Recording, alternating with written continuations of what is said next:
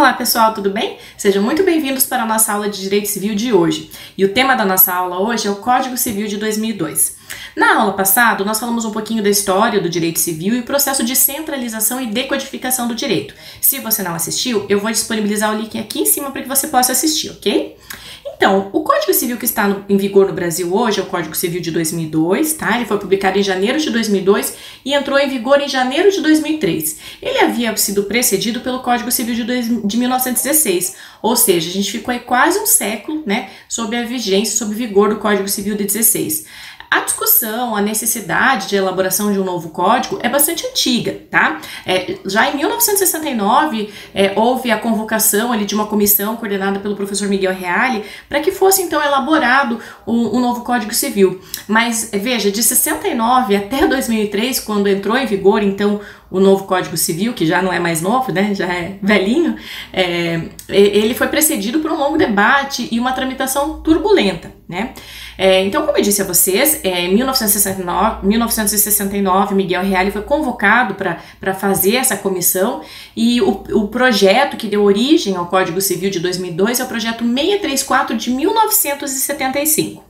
Quando Miguel Reale se reuniu com a sua equipe aí para formular é, o, o, novo Código Civil, eles é, combinaram, eles pactuaram algumas diretrizes, tá? O Código Civil de 2002, então, tinha com base, tinha base em algumas diretrizes que é, coordenavam e que ordenavam a elaboração de todos os seus livros. É, a primeira diretriz aí que norteou a elaboração do Código Civil de 2002 foi a preservação do Código Civil anterior sempre que possível. Claro, não vamos jogar fora o nenê com a água do banho, né? Ah, com certeza, ao longo do tempo, muitas é, situações, muitas regulamentações do Código Civil de 16 foram ficando ultrapassadas, mas tinha muita coisa boa lá e que podia sim ser aproveitada. Então, aquilo que era bom deveria ser mantido, tá? Outra diretriz aí do novo Código Civil foi é, a alteração dos princípios. O Código Civil de 16 havia sido pensado para uma sociedade totalmente diferente né, do, que tinha, do que a que tínhamos lá é, em 2002. Então, como que era o Brasil lá em 1916, quando o Código Civil de 16 entrou em vigor? A estrutura econômica do Brasil era totalmente agrária, né? É, então, o Código Civil foi elaborado para atender às demandas agrárias da, da, da nossa realidade à época. Outra característica da sociedade era uma sociedade patriarcal, né? A família, todos os regulamentos do direito de família e que estruturavam a, a sociedade eram de, uma, de, de, ordem patriarcal, que o homem, o patriarca, estava no centro e no comando é, das relações, tanto que a mulher era considerada relativamente incapaz e somente poderia praticar atos se assistida, né? Então, é, a sociedade era muito machista. Outra característica aí que esse Código Civil de 16 visava atender e que já estava um pouco ultrapassada para 2002 era o patrimonialismo, né? No Código Civil de 16, a gente viu uma defesa muito grande do patrimônio conquanto no Código Civil de 2002, aí atendendo a essa, essas novas diretrizes, essas alterações de princípios, né, ele tem foco aí na pessoa natural, na dignidade da pessoa humana, colocando o patrimônio como algo, como algo relevante a ser regulamentado pelo Código, com certeza, mas não é, de uma forma isolada, não sem levar em consideração outros aspectos da pessoa. Né? Então, quais são esses novos princípios aí? É, a eticidade, a socialidade e a operabilidade. Eu vou deixar para falar deles um pouquinho mais à frente, tá? Mas guardem isso, que houve uma alteração dos princípios também em decorrência das alterações da sociedade, ok? A quarta diretriz foi a inclusão no texto do Código Civil apenas de conteúdos que já estivessem consolidados, ou seja, aquele conteúdo que já houvesse um conhecimento suficiente para que pudesse ser regulamentado, tanto pela doutrina quanto pelas suas áreas técnicas, né? É, e aí eu cito como exemplo aqui para vocês duas situações bem relevantes: uh, o biodireito e é, o comércio eletrônico. Como que a gente teria regulamentado o direito eletrônico e o biodireito lá atrás sem os conhecimentos que temos hoje? Certamente, hoje, este Código Civil já estaria totalmente defasado se tivesse é, abordado tais questões, né? Imaginem, observem e lembrem como que era a internet, por exemplo, quando se fala em comércio eletrônico, tem que pensar na, na qualidade da internet, velocidade, né? Em volume de comércio pela internet também. Imaginem como que eram é, essas relações, lembrem como que era a internet, quantas pessoas tinham acesso, quem usava a internet lá, né, em, é, na década de 80, 90 e 2002, quando foi publicado o Código Civil. E observem como é hoje, né? Certamente esse conteúdo já estaria bastante ultrapassado. Então, por isso, só deveriam ser inseridas no texto do Código Civil aquelas questões que já estivessem amplamente ou que já estivessem consolidadas, né? A, a, a quinta diretriz foi a necessidade de uma nova estruturação do Código. O Código Civil de 16 constava com apenas quatro livros, conquanto o Código Civil de 2002 possui cinco livros. Este quinto livro é o, o Direito de Empresas, que antes constava no Código Comercial e agora então foi incluído dentro do Código Civil. E aí eu também já entro né, na sexta é, diretriz, que, que foi a, a unificação do direito das obrigações. Com a inclusão do, do livro de direito de empresas dentro do Código Civil, houve a revogação da quase totalidade do Código Comercial, que continua em vigor apenas com relação a alguns dispositivos. Já agora com o direito de empresas dentro do Código Civil, houve então a unificação das obrigações, ok?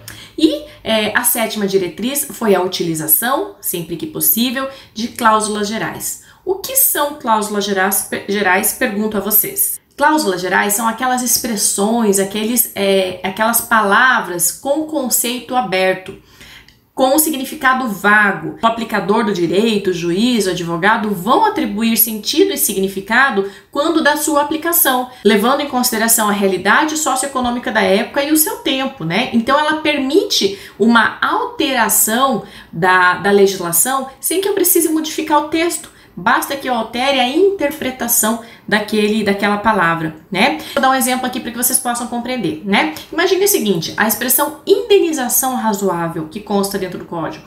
O que é uma indenização razoável? Depende muito, né? Esse, esse grau de razoabilidade depende do caso concreto, não só de fatores é, históricos, né, é, de tempo, de, de costumes, mas também de, do caso concreto, né? É, uma indenização razoável para o Neymar certamente é diferente de uma indenização razoável para mim, professora, né? Então, esta indenização razoável é um exemplo de cláusula geral, a quem o aplicador do direito vai atribuir significado quando da interpretação aí, quando da aplicação da lei, ok? É, Passemos então à análise dos princípios que eu mencionei para vocês agora há pouco, que, re, que regeram aí o Código Civil de 2002. Vamos voltar um pouquinho para o que eu falei antes. O Código Civil de 16 foi feito para atender uma sociedade, né, que à época era patriarcal, patrimonial e agrária. Alguma coisa, muita coisa, aliás, mudou no Brasil de 16 para 2002, né? A gente busca aí uma igualdade entre gêneros, né? Então aquela questão do patriarcado já não, não, não prevalece mais, né? Ainda que a gente fale machismo hoje, é, ele é bem diferente do machismo de, de 16, né? Da, da desigualdade de gênero e tudo mais. Então tem que é, o, o, Código Civil de 2002 teve que atender essa nova demanda e, e analisar isso, né? Outra situação aí com relação a, aos princípios. Lá em 16 havia uma necessidade muito grande de regulamentar o patrimônio. Gente, pensem comigo, era 1916 e nós ainda não tínhamos um Código Civil que regulamentasse o patrimônio das pessoas. Nesse contexto e em decorrência das alterações socioeconômicas que o Brasil havia passado ao longo de todo este tempo, havia sim a necessidade de alteração dos princípios que regem e que regiam o Código Civil de 16, né?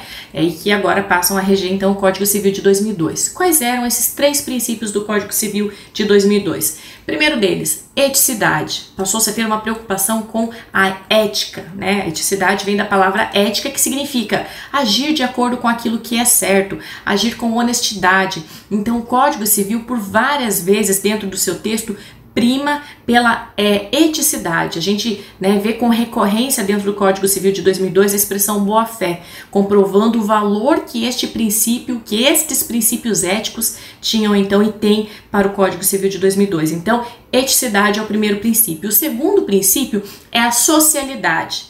Veja, gente, como eu falei há pouco, lá em 1916 havia necessidade de regulamentar o patrimônio. Não tínhamos ainda uma regulamentação dos, direito né, dos direitos privados da propriedade. Então, satisfeita esta necessidade, o Código Civil de 2002 pôde ter um novo horizonte, pôde olhar além do patrimônio né, e pensar em questões sociais. E aí vocês podem me perguntar, mas professora, o direito civil não é um ramo do direito privado, não visa a defesa dos direitos privados das pessoas? E por privado, leia-se também patrimônio? Claro, com certeza, mas vejam o seguinte: o ser humano é um ser social e a gente consegue pensar em bem-estar social de uma pessoa se a coletividade não estiver aí saudável, se a sociedade não for saudável. Então, é, abrindo, ampliando seus horizontes, o Código. Ah, que lindo isso, né? Tô até filosofando aqui. Abrindo seus horizontes, o Código Civil de 2002 pôde pensar em questões sociais e atender aí é, ou trazer dar relevância, dar ênfase também para questões sociais, sem deixar de, de, preservar e defender os interesses privados, mas observando sempre que para que o indivíduo esteja bem, a coletividade deve estar bem também. Né? Então, é, focado aí também no, na necessidade de reconhecimento dos é, interesses sociais, ok? E o terceiro princípio, então, é a operabilidade. Veja, o Código Civil de 16 vigorou por quase um século. Sabendo disso, ciente da dificuldade de se modificar uma legislação do porte que é o Código Civil, o legislador do Código Civil de 2002 pensou o seguinte: eu tenho que fazer um código que dure, eu tenho que fazer um código que ele possa é, ser aplicável daqui 30 anos, 50 anos, talvez 100 anos, né? Então ele pensou em um código que fosse operacional e por operacional leia-se simples e efetivo, ok? Que seja fácil de ser aplicado e que ele possa ser aplicado, inclusive aí com as alterações socioeconômicas. E como fazer isso? Como fazer isso? Pergunto a vocês. Né? A solução encontrada foi a utilização de cláusulas gerais. Dentro do texto do Código Civil de 2002, nós encontramos então inúmeros exemplos de cláusulas gerais, que são essas expressões de conceito aberto que permitem ao aplicador do direito, ao operador do direito, no caso concreto, atribuir sentido e significado para aquela expressão, para que ela satisfaça da melhor forma, para que ela resolva melhor, da melhor forma os conflitos instaurado entre, instaurados entre as pessoas, ok? Citando então exemplos de cláusulas gerais utilizadas pelo Código Civil de 2002, nós temos aí ordem pública, bons costumes, casos de urgência, uh, como eu já disse para vocês, né, indenização razoável. A gente tem inúmeras cláusulas gerais dentro do texto do Código Civil de 2002. E para fechar nossa aula de hoje, vamos falar um pouquinho sobre a estrutura do Código Civil de 2002. Assim como o Código Civil de 16, ele é dividido em duas partes, a parte geral e a parte especial, né? Então manteve a estruturação da parte geral que já tínhamos antes, né, no Código Civil de 16. É, a parte geral possui três livros que regulamentam das pessoas, dos bens e dos fatos jurídicos. A parte geral vai do artigo 1 ao artigo 232. A parte especial, por sua vez, é composta por cinco livros direito das obrigações, direito de empresas, direito das coisas, direito de família e direito das sucessões. Estes cinco livros vão do artigo 233 até o 2027. E por fim, nós temos um último livro aí, o livro complementar que trata das disposições finais e transitórias, que vai do artigo 2028 a 2046, ok? Espero que tenham gostado, aguardo vocês para a próxima aula. Bons estudos!